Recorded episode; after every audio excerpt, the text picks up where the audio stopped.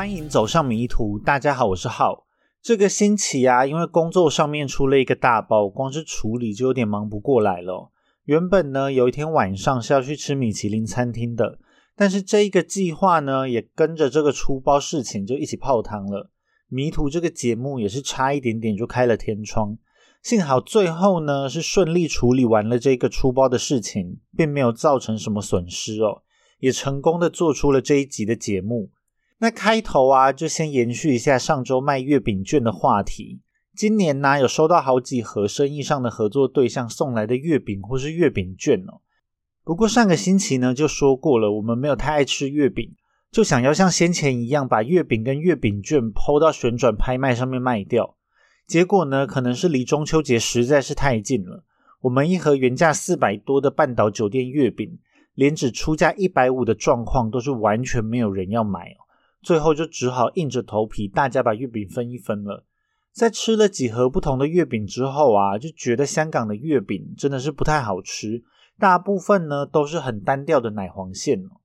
虽然我在台湾也没有多爱吃月饼，但是如果有蛋黄酥的话，还是多多少少会吃一些的。结果呢，香港连有咸蛋黄的月饼，我都觉得没有很好吃。不知道是不是台湾跟香港制作咸蛋黄的方法有差哦？我觉得还是台湾的咸蛋黄比较好吃。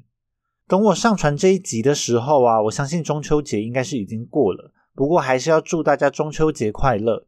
既然是一个快乐的过节气氛，我也就特地找了一个没有打打杀杀的案件了。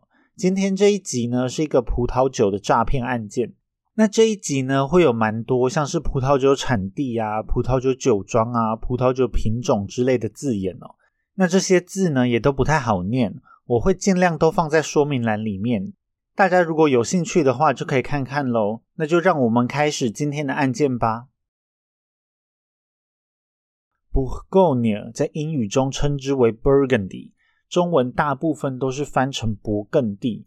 勃艮第呢是法国最有名的葡萄酒产区之一，因为葡萄酒啊是非常讲究日照、天候、土壤这些因素的产业。在勃艮第里面的葡萄园呢，也还有着分级制度。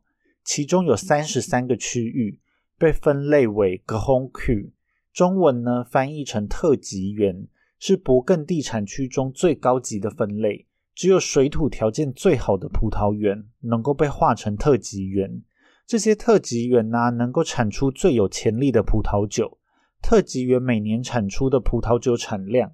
只占勃艮第葡萄酒总产量的百分之一左右，是非常高贵的葡萄酒。在勃艮第啊，有一家叫做 Domaine Ponceau 的酒庄，从一八七二年就开始酿酒到现在。这一代的酒庄主人呢，叫做 Laurent Ponceau，我就叫他鹏鹏。在二零零八年的时候，鹏鹏是五十八岁。他在四月中旬啊，收到了一封来自纽约的电子邮件。寄件人呢是一名律师，叫做 Doug Barzley，我就叫他巴巴。巴巴同样也是一名有名的葡萄酒迷，许多上流的葡萄酒聚会都可以看到巴巴的身影。在这一封电子邮件里面呢，有一个关键的问题，巴巴想问的是，在勃艮第的三十三个特级园之中，有一个特级园叫做 Clos Saint Denis，中文是翻成圣丹尼园。他想要知道鹏鹏家的酒庄。是从哪一年开始在圣丹尼园这一个特级原产酒的呢？鹏鹏就回顾了一下他家族的历史。鹏鹏家的这一座酒庄啊，是在一九八二年的时候，有一位有钱的巴黎人在圣丹尼园买下了一片葡萄园，并跟鹏鹏家的酒庄签订了契约，由鹏鹏家负责耕种葡萄还有酿酒。不过每年呢，有一部分的收成是必须要上缴给地主的。那酒庄自然也是要到一九八二年之后才有生产这个圣丹尼园的葡萄酒。在鹏鹏联络了巴巴之后，他了解到了巴巴来信的用意，因为在几天之后，二零零八年的四月底，在纽约即将举办一场葡萄酒拍卖会。据说呢，在这个拍卖会之中，将会出售一批鹏鹏酒庄的圣丹尼园葡萄酒，数量有将近四十瓶了。这些葡萄酒的酿造年份是介于一九四五年到一九七一年之间。不过前面有说到，鹏鹏酒庄呢是在一九八二年之后才有出产是圣丹尼园的葡萄酒。鹏鹏马上就意识到，那这一批葡萄酒就一定是冒牌货，也就是 counterfeit wine。不过鹏鹏的第一反应呢，反而是非常的兴奋哦，因为他觉得只有高贵的东西才有被仿冒的价值。他为自己家族所产出的葡萄酒感到骄傲，但是在兴奋过去之后，取而代之的就是无比的愤怒。鹏鹏就立刻联络了这个拍卖会的主办人，想要了解一下情况。举办这个拍卖会的呢，是一家叫做 Aker Merrow and Condit 的葡萄酒拍卖行。这间拍卖行啊，是成立于一八二零年，到二零零八年的时候，已经有了将近两百年的历史。成为了世界上首屈一指的葡萄酒拍卖行。老板 John Capen 年纪才三十几岁，他已经是葡萄酒界最出名的人之一了。那我就叫他 KK。KK 习惯在餐厅里面包场举办葡萄酒拍卖会，一边进行拍卖会，一边品酒。整场拍卖会呢，就像是一场 party 一样，随着拍卖锤一次一次的落下，拍卖会现场的气氛就会越来越热络。这次的这一场拍卖会啊，是在二零零八年的四月二十五日举行。虽然鹏鹏已经事先联络了 KK，但是为了确保万无一失，鹏鹏就决定要直接飞到纽约去一探究竟。在即将拍卖到鹏鹏酒庄的葡萄酒时，主办人 KK 就出面宣布，因为他们对这一批酒的来源还有疑虑，拍卖行就决定要停止拍卖鹏鹏酒庄的葡萄酒。虽然鹏鹏成功阻止了这一批假冒的葡萄酒流入市面，但是这个时候呢，真正的调查才要开始。这一起事件呢，对他们鹏鹏酒庄，甚至是对整个勃艮第的葡萄酒庄都是非常大的侮辱。他一定要调查清楚这一批仿冒酒到底是从哪里出现的。他从 KK 的口中探听到，当天晚上寄卖这一批葡萄酒的是美国葡萄酒界的新秀。Rudy Kuniawan，我就叫他阿万哦。阿万年仅三十岁左右，他是一名住在洛杉矶的印尼人。在这几年呢，声名鹊起。大约是从二零零三年开始，他从市场上大量的收购葡萄酒。市场传闻他有绝佳的品味，以及能够精准辨别真伪的眼光。尤其是啊，阿万特别钟爱 Domaine de la Romane Conti 罗曼尼康帝酒庄的葡萄酒。这也是一家勃艮第的酒庄哦，所以葡萄酒界呢就帮阿万取了一个绰号，叫做 Doctor Conti 康帝博士。鹏鹏就决定要从阿万这个康帝博士开始着手调查这一起鹏鹏酒庄的仿冒酒案。其实，在葡萄酒界呢，仿冒酒的事情一直是时有所闻，而仿冒酒的做法也是五花八门。以波尔多非常有名的 Chateau Lafite Rothschild。也就是拉菲酒庄当做例子哦，如果要假冒一瓶昂贵的1959年的拉菲葡萄酒，可以把一瓶1962年的拉菲葡萄酒的酒标撕掉，并重新贴上价格更贵、价值更高的1959年酒标。又或是呢，可以拿一瓶1959年的拉菲葡萄酒的空瓶，把便宜年份的拉菲葡萄酒倒进去。或者是更过分也可以，可以直接拿一些别的酒给倒进去，同样都可以做出一瓶假冒酒哦。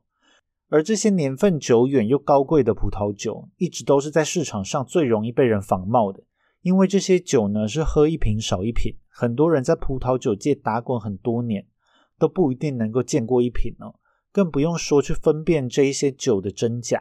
再加上啊，这些年份久远的葡萄酒，它的包装技术都很老旧。当时的酒标呢，很多都是手工的，有一些酒庄的酒标甚至是手写的，根本是做不到整齐划一。即使是真品，酒标上有错误也是非常常见的状况。有时候啊，同一家酒庄出产的葡萄酒，可能还会使用不同的酒标哦。市场上的收藏家呢，也都普遍知道这样的状况，所以仿冒品呢，其实也不太需要去担心仿冒出错的问题。而偏偏这些年份久远的葡萄酒价值又非常高，仿冒酒的获利是非常惊人的，所以仿冒酒的事件可以说是防不胜防。根据专门编列葡萄酒指数的 Levex，以全球最高档的五十支葡萄酒编列的 Levex 五十指数，从二零零三年到二零一零年的这段期间呢，成长了大约百分之三百五十哦。高额的投资报酬率就吸引了大量的新玩家投入了葡萄酒界。这些年轻的玩家呢，大部分都是来自美国。阿万也是在这个时期加入的新玩家之一，并迅速的在葡萄酒界里面呼风唤雨。对于阿万的出身呢，始终是保持着一层神秘感。据说啊，阿万是来自印尼的中国裔豪门少爷。在接受媒体采访的时候，阿万确实曾经说过，库尼阿万是一个印尼的姓氏哦。不过，对于他自己的家族，他并没有做太多的琢磨。阿万自称呢，大约是在两千年左右。当时二十出头的他，第一次喝到了高档红酒。这是一瓶来自美国加州纳帕谷的葡萄酒。就是这一瓶葡萄酒改变了他的人生哦。他从此一头栽入了葡萄酒界。在最开始的时候呢，阿万的眼界只放在加州这一个产区，但是他很快的就把眼光放到了更具商业价值的稀有法国葡萄酒上面。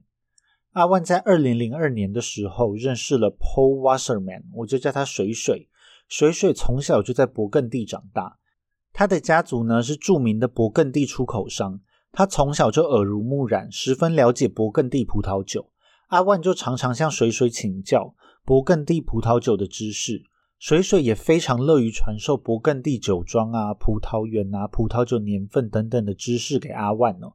阿万从水水的身上学到了不少。勃艮第酒区的专业知识。勃艮第酒区的葡萄酒品种虽然简单，主要就是用皮诺诺黑皮诺来酿造红葡萄酒，沙多内夏多内来酿造白葡萄酒。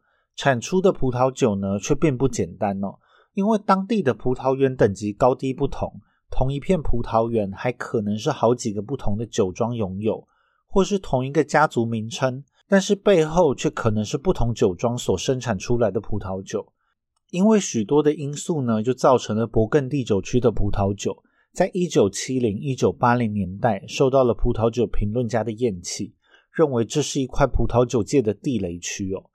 当时的酒界呢，就将目光转移到了同样为法国著名的酒区波尔多波尔多葡萄酒区。在两千年初期的时候，有一些新进的评论家。他们又开始追捧勃艮第的葡萄酒区，市面上出现了一批着迷于年份久远的勃艮第葡萄酒的买家。他们大量收购1960年代、1950年代，甚至是更久远年份的勃艮第葡萄酒。阿万就是这群买家中的代表人物。在买家的炒作，还有评论家的推波助澜之下，年份久远的勃艮第葡萄酒价格是出现了非常疯狂的涨幅哦。以阿万钟爱的罗曼蒂康尼酒庄当做例子，在一九九六年的时候啊，一瓶产自拉塔什特级园的一九六二年葡萄酒市价大约是四百美元。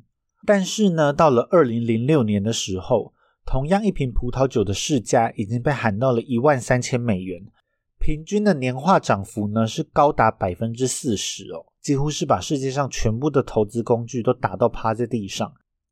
阿万刚刚崭露头角的时候呢，就在洛杉矶加入了好几个高贵的品酒社群，快速的在葡萄酒界拓展出了名气跟人脉。能够加入这些团体的人，都是当地的社会名流，家世背景非富即贵。而阿万穿着笔挺的爱马仕定制西装，开着法拉利跑车，还有宾利，在聚会上呢，也随时都能拿出罕见的好酒。虽然没有任何人搞清楚了阿万的背景，但是显然阿万非常的融入这一个上流社会，他也在上流社会之中赢得了好人缘。在阿万渐渐闯出名气之后，他与 KK 呢是在二零零四年十月的一场品酒盛宴中相会，在为期四天的酒会之中，他们几个人品尝了无数好酒，根据葡萄酒的市值来估算，他们喝掉了价值超过二十五万美金的葡萄酒。而阿万是非常豪气的，拿出了他的美国运通黑卡，支付了他们这几天的全部费用。事后啊，阿万要求会场人员将所有的空瓶都寄回去给他。在接下来的几年时间之中，一箱又一箱的空瓶被运送到了阿万的住处。阿万成为了葡萄酒界一颗耀眼的星星。他到处参加拍卖会，豪掷千金买下大量的高档葡萄酒。阿万的口袋啊，似乎是深不见底。市场上更是传言，他直接买下了许多私人收藏的酒窖。在二零零六年的时候，勃艮第葡萄酒的价格攀升到了历史新高。KK 在二零零六年的一月帮阿万举办了一场私人收藏的拍卖会。在这一场拍卖会上呢，总共拍出了价值大约一千万美元的葡萄酒。大量市场上的珍稀艺品，让阿旺还有 KK 的拍卖行都声名大噪。在十月的时候，KK 又帮阿万举办了第二场私人收藏拍卖会。这一次的拍卖会更是震撼了整个葡萄酒界。在拍卖会上啊，总共卖出了价值约两千五百万美元的葡萄酒，拍卖价值呢创下了单一私人收藏拍卖会的历史记录。阿万也因此成为了葡萄酒界无人不知、无人不晓的天才收藏家，而 KK 经营的拍卖行也因此站稳了行业龙头的脚跟。在二零零七年的时候，阿万帮妈妈举办了六十岁的生日派对，现场是政商名流云集。阿万以私人酒窖的收藏供应整场派对的葡萄酒，参加派对的人之中啊，有不少都是在葡萄酒界有着一席之地的人，大家都对葡萄酒的品质感到很满意。成龙也是当时参加这场派对的宾客之一，他甚至是拿着一瓶大葡萄酒站在椅子上面大喊：“阿万，你是最棒的！”当时的市场上啊，对阿万的传闻可以说是神乎其技。传闻呐，阿万对葡萄酒有着超凡的鉴赏能力，而且他有着像照相机一般的味觉还有嗅觉，能够精准的记忆住葡萄酒的特性。而且阿万对葡萄酒的知识是如数家珍，连哪一款酒在哪一个年份的酒标会长什么样子，阿万全部都是了如指掌。虽然传闻很惊人，但是有一些见过阿万的人却非常的诧异。因为呢，阿万本人并不像是传闻中的这么精明哦，他每天都是睡到下午，约好的时间呢，也常常会惯性迟到。有一个收藏家甚至说，有一次啊，他在跟阿万品酒，阿万中途竟然是直接睡着了大约半个小时，等到他睡醒之后，才又继续品酒。到底哪一个面相才是真的阿万呢？说实话，并没有人知道哦。在二零零八年四月这场拍卖会的隔天。鹏鹏就约了阿万共进午餐。举办拍卖会的 KK 还有律师巴巴也都加入了这一场午餐。鹏鹏只简单的问了阿万一个问题，他最想要知道的就是阿万到底是从谁的手上买下了这一批鹏鹏酒庄的仿冒酒。不过阿万就说，这几年他买进卖出了价值数以百万计的葡萄酒，他是真的想不起来他从哪里买来了这批酒。他需要等回到洛杉矶之后，再查阅一下历史记录，才能确定卖家的身份。因为阿万的言辞闪烁，鹏鹏一时是无法确定阿万到底是不知情的受害者，还是他根本就是这批仿冒酒的始作俑者。虽然鹏鹏没有办法确定，但是巴巴这个时候心里其实已经有了定论。他觉得阿万是一定有问题哦，因为这并不是他第一次怀疑阿万。巴巴有一名收藏家朋友，在二零零六年的阿万拍卖会上买了一批由勃艮第酒庄 Domaine Georges Humier 所生产的老年份葡萄酒。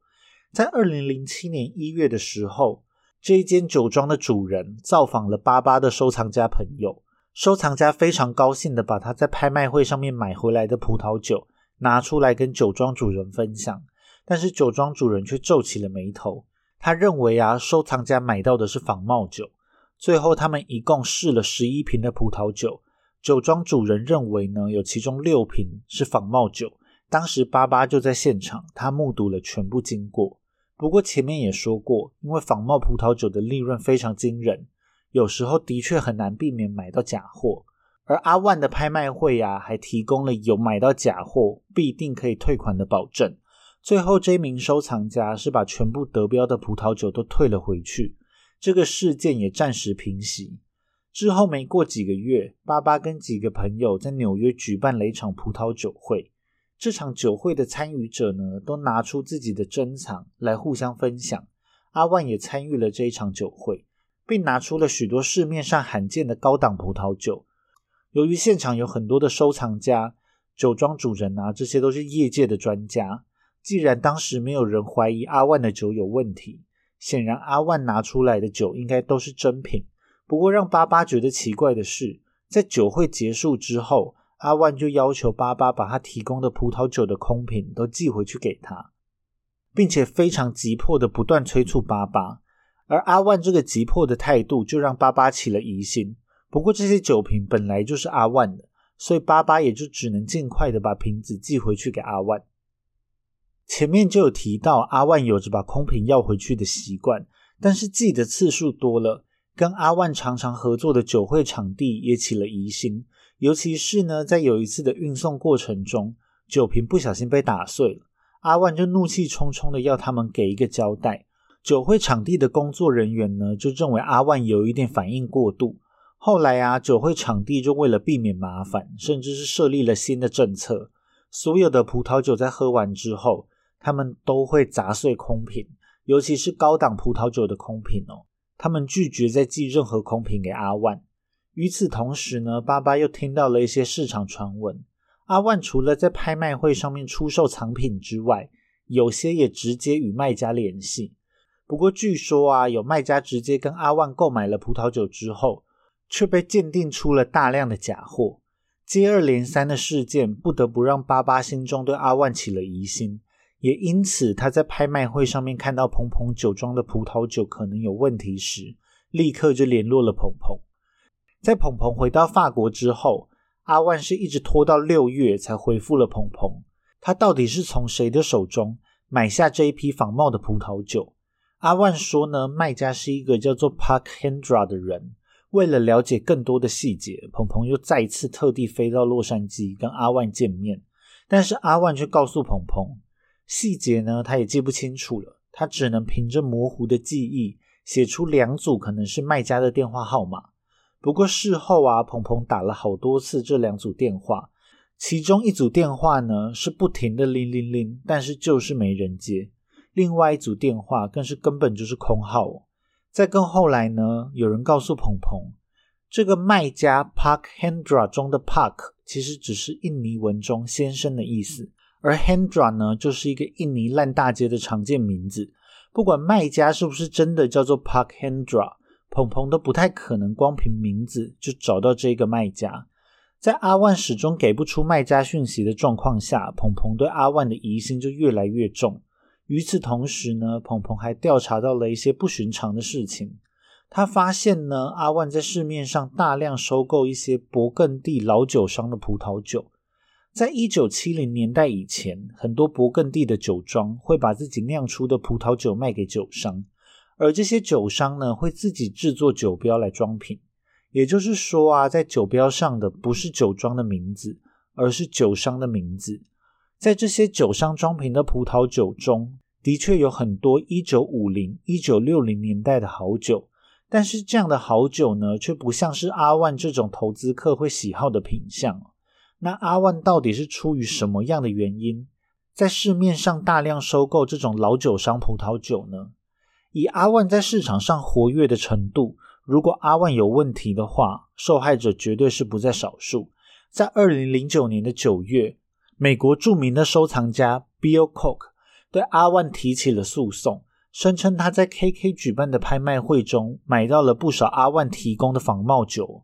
而这个收藏家并不是第一次提出仿冒酒诉讼，他先前也曾经控告过其他的葡萄酒卖家，也是一名很有名的葡萄酒案件不过呢，与阿万的案件关联比较低，我这边就不赘述了。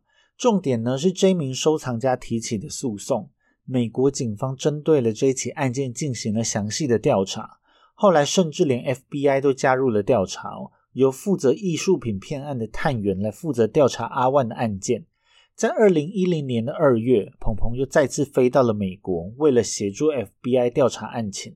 接下来啊，FBI 就一直在搜集案件的相关罪证。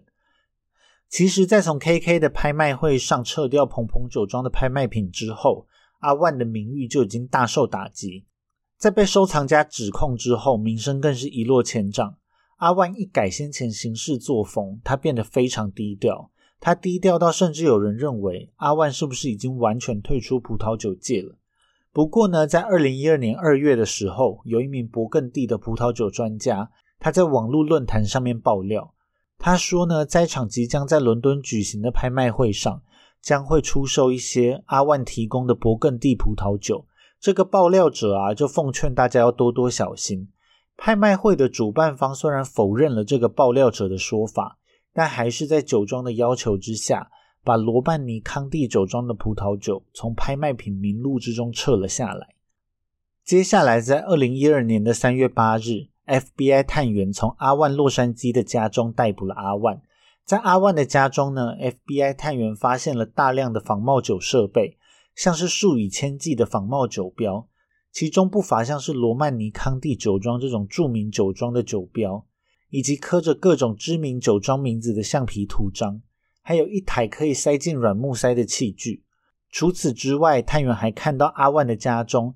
有着许多变造程度不一的葡萄酒，像是有一批加州纳帕谷的红酒，在酒标上面就写着这一批酒呢将会被当成是法国波尔多所出产的红酒。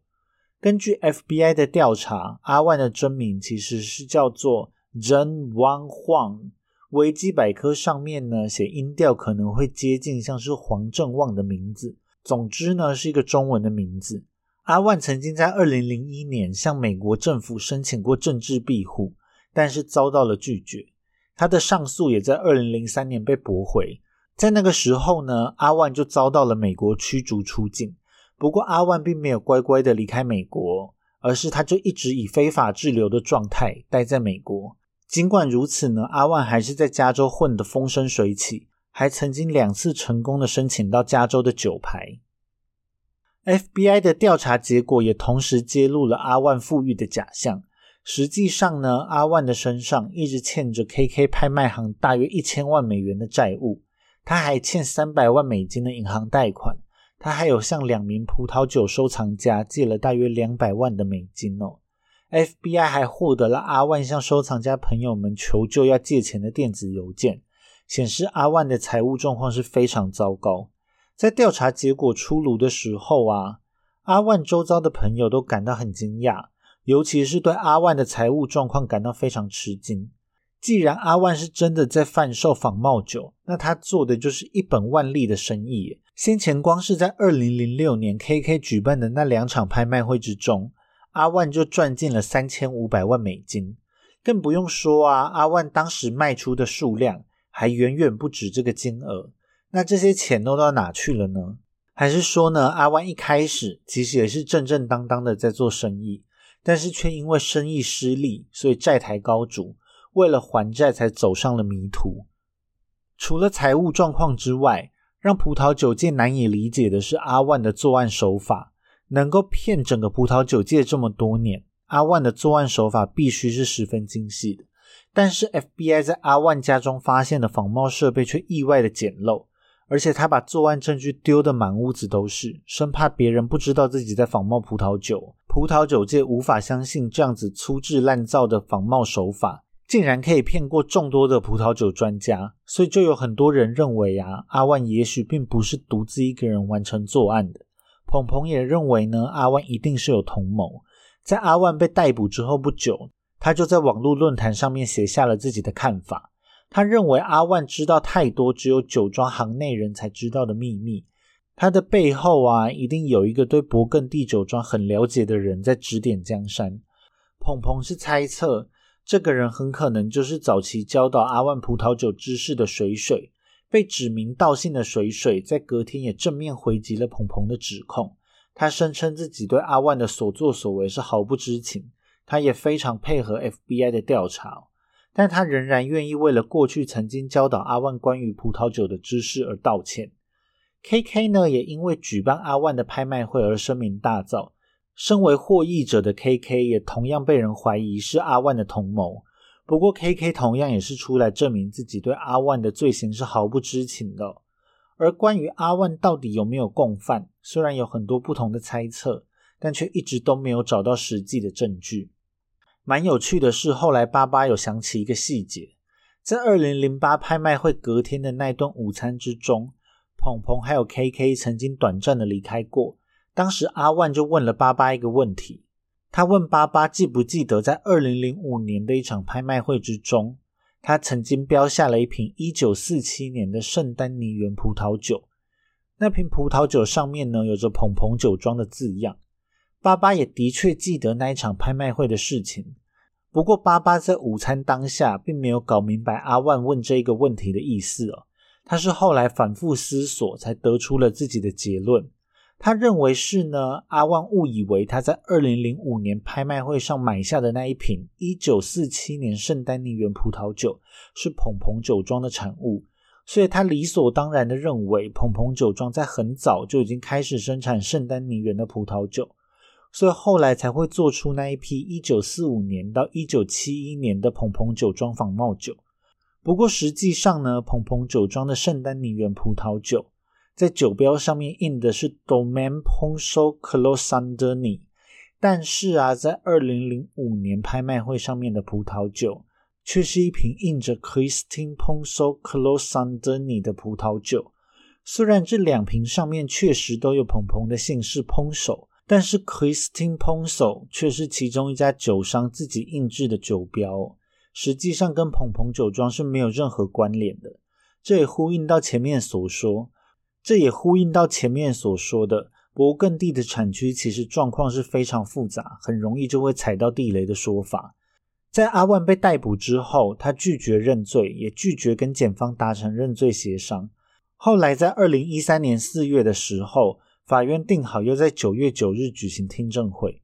不过像这种案子啊，其实并不容易找证人，其中一个原因就是因为葡萄酒毕竟是消耗品嘛，喝完了就没有了。所以并不是太好举证，还有一个原因呢，就是这些买家其实很怕丢脸很多受骗上当的买家根本就不愿意承认自己是冤大头，更何况呢，许多参加拍卖会的人也都是葡萄酒界的专家，如果要他们承认自己买到仿冒酒就看不出来，难道不是自己砸自己招牌吗？不过呢，有三家被阿万牵连到的勃艮第知名酒庄，他们都愿意上庭来作证阿万的罪行。这三家酒商呢，前面其实也都有提到，分别就是鹏鹏酒庄，还有阿万偏爱的罗曼尼康帝酒庄，还有巴巴律师的朋友在拍卖会买到六瓶仿冒酒的那一个酒庄哦。不过有趣的是啊，考量到九月开庭的时候是北半球的葡萄采收季，刚好是酒庄一年中最忙碌的时候，法院就接受这三家酒商可以以事先预录好的影片代替出庭。阿万的案子最后其实是在二零一三年十二月九日正式开庭，在庭上，检察官还有 FBI 探员就向陪审团展示了他们在阿万家找到各种的犯案工具哦，并强调阿万仿冒酒庄的酒其实并不构成犯罪，犯罪的地方是呢，阿万把他所做成的仿冒品当成是真品来出售，虽然阿万的律师是声称他只是刚好在这个仿冒酒充斥的市场上面。买到了比较多的仿冒酒而已，但是因为检方所呈现的证据实在是太多了，陪审团显然是很难相信阿万律师的说法。最后这一场审判持续了十天，在十八日的时候，陪审团宣布阿万的罪名成立，阿万也成为了美国犯罪史上第一个因为卖仿冒酒而被判刑的人。虽然罪名已经宣布成立，但是呢，实际的判刑却迟迟没有出来。反而是在二零一四年七月的时候，阿万跟先前对他提起诉讼的收藏家达成了和解。阿万同意赔偿三百万的美金，并愿意交代他仿冒酒的全部细节。不过，其实后来啊，阿万就宣告破产，所以这个收藏家是一块钱都没有拿到。而阿万也是自始至终都没有交代过任何的犯案细节。这个收藏家的案件呢，就完全算是让阿万糊弄过关了。而阿万的判决结果呢，一直是拖到了二零一四年的八月七日才宣布。其中一个原因呢，是因为法官要求检方要去厘清到底有多少人受骗，还有受骗的金额到底是多少。不过呢，因为真的很少人愿意出来承认自己受骗，所以检方的举证速度就是非常缓慢。阿万的律师啊，希望法官可以轻判两年半的刑期就好。刚好呢，就是阿万被警方逮捕。到判决出来的这一段期间哦，简单来说就是判决结果一出来就直接放阿万回家的意思。律师的论点是说呢，反正阿万欺骗的这些人，他们都是很有钱的社会名流，他们被骗一点钱，损失其实也不大，希望法官可以从轻发落。另一方面呢，检方则是希望法官可以判处阿万十四年的有期徒刑。认为阿万应该要为自己长时间贩卖仿冒酒的行为负责，也强调不管受害者是不是有钱人，都不应该受到欺骗最后，法官算是折中的判处了阿万十年的有期徒刑。虽然阿万有想要再上诉，但是都没有改变法官的判决。在阿万被逮捕的时候，FBI 的探员总共发现了大约五千三百瓶的葡萄酒。在经过专家的仔细鉴定之后，他们判定，除了大约有五百多瓶是阿万制作的仿冒酒之外，剩下的四千七百一十一瓶都是真品。虽然其中有不少确实是便宜的酒，像是有一些是年份很近的酒，或是他先前大量购入的老酒商酒。这些便宜的酒呢，很有可能是阿万要拿来仿冒的原料。不过除此之外，也有一些是真的价值不菲的好酒。因为阿万已经宣告破产，法院就在二零一五年十一月的时候举办了一场这批葡萄酒的拍卖会。在拍卖会上，最高价拍出的拍卖品呢，是三瓶罗曼尼康帝酒庄的一九一一年的年份酒，以四万五千两百美元拍出。这场拍卖会的全部所得，后来都用来补偿那些曾经花高价买下仿冒酒的受害者，而被判定为是仿冒酒的那五百多瓶葡萄酒，在拍卖会之后就遭到了销毁。阿万最后呢，其实并没有做满十年的刑期，他在二零二零年十一月六日就提前出狱了。不过，并不是真正意义上的出狱哦。前面有提到呢，阿万其实一直都是非法滞留在美国。因此，他们就是换一个地方关押阿万，还要再等移民法院对阿万的处置。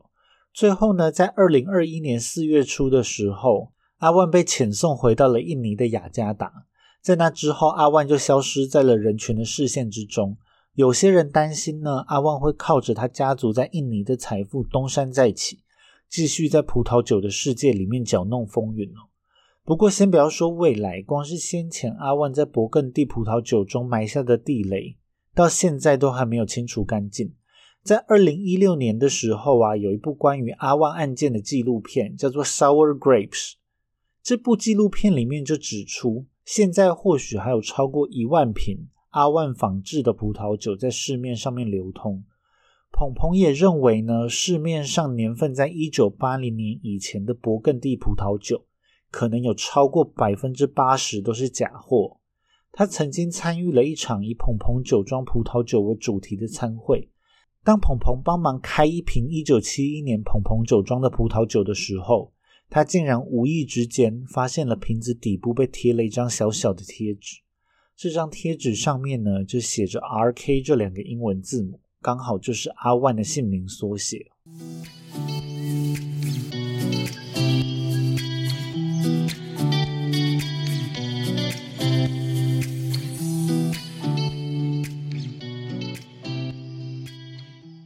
这一集的主题呢是葡萄酒，不过我本身对葡萄酒就没什么研究了，更不要说什么高级的葡萄酒。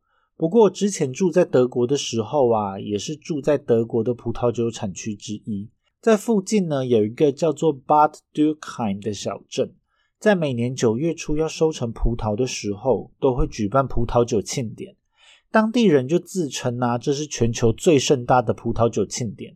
不过实际上，我也根本没有在其他地方看过葡萄酒庆典。至于这个葡萄酒庆典的形式，不知道大家对德国的啤酒节有没有概念？在啤酒节的场地里面呢，会一次贩售一公升的啤酒，给人一种非常豪爽、大口喝酒的印象。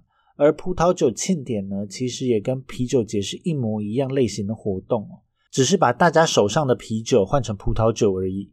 不过葡萄酒的酒精浓度稍微高一点，所以一杯就稍微小杯一点，就是只有五百毫升。跟葡萄酒比较不同的地方是呢，葡萄酒庆典的物价其实便宜蛮多的。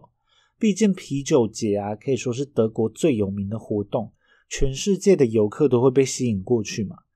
而这个葡萄酒的庆典呢，相比之下可以说是完全没有名气哦。我如果不是之前刚好住在这附近。根本也不太可能知道这个 Bad Dürkheim 是什么地方哦，所以在啤酒节呢，一公升的啤酒可以卖到快十五欧元，而葡萄酒庆典五百毫升的葡萄酒竟然只要五欧元左右，是真的蛮划算的。一般在餐厅里面呢，可能一杯一百二十五毫升的葡萄酒就要五欧元左右了。这个葡萄酒庆典的游乐设施收费也比啤酒节便宜很多。虽然应该是很难有人会特地跑到这个 Bad Dürkheim 来旅游，不过我之前啊住在附近的时候，就也是每年都会来参加一下，可以跟朋友一起喝点酒，玩一下游乐设施，也还算是一个蛮好玩的活动。那就推荐给大家。以上呢就是这一集全部的内容啦，大家拜拜，我们下次见喽。